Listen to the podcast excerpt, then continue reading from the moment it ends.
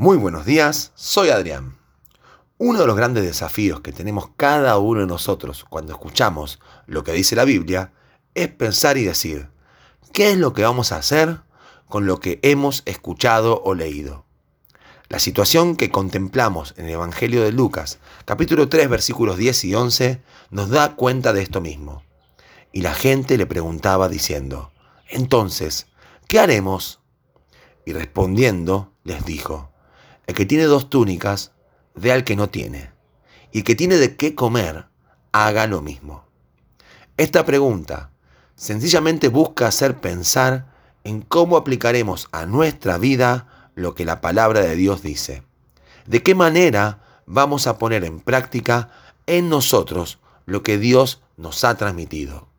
Es más común encontrarse con el pensamiento de lo bien que le haría a otros lo que yo estoy escuchando, cuando realmente debería pensar, ¿qué debo hacer yo con esto que Dios me está comunicando?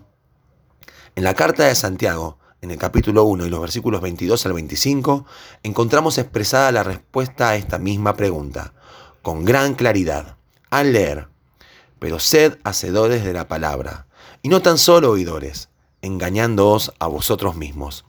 Porque si alguno es oidor de la palabra, pero no hacedor de ella, éste es semejante al hombre que considera en un espejo su rostro natural. Porque él se considera a sí mismo y se va, y luego olvida cómo era. Mas el que mira atentamente la perfecta ley, la de la libertad, y persevera en ella, no siendo oidor olvidadizo, sino hacedor de la obra, éste será bienaventurado en lo que hace. En primer lugar, se nos indica que debemos ser hacedores de la palabra y no tan solamente oidores de ella. Pero es notoria la reflexión que encontramos al finalizar la oración, engañándoos a vosotros mismos. Pensemos por un momento en nuestras conductas. ¿Cómo nos sentimos cuando somos engañados por alguna persona? Aparece inmediatamente el enojo, la desconfianza, el reproche. Pero, ¿qué ocurre cuando nos autoconvencemos de algo que sabemos que está mal, ¿qué sentimientos tenemos hacia nosotros cuando sabemos que nos autoengañamos? ¿Nos enojamos? ¿Desconfiamos de nosotros mismos?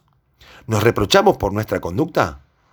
Cuando Dios habla a nuestros corazones, es necesario salir del autoengaño y permitir que comience a obrar en nosotros la transformación que Él quiere producir.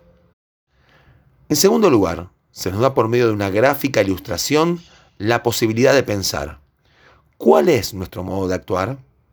¿Soy como aquella persona que al mirar en la Biblia se considera a sí mismo para luego irse, olvidando qué era lo que había visto y que tenía que cambiar? ¿O por el contrario, me detengo a observar con atención y persevero en esta conducta buscando dejar que Dios mejore en mi vida mi imagen para que sea más parecida a la imagen de mi Salvador?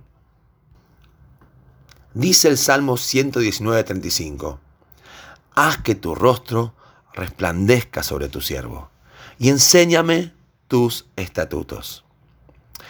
Que al mirar en la Biblia podamos encontrarnos con el reflejo de Jesús, para así ser transformados día a día a su semejanza. Que Dios nos bendiga.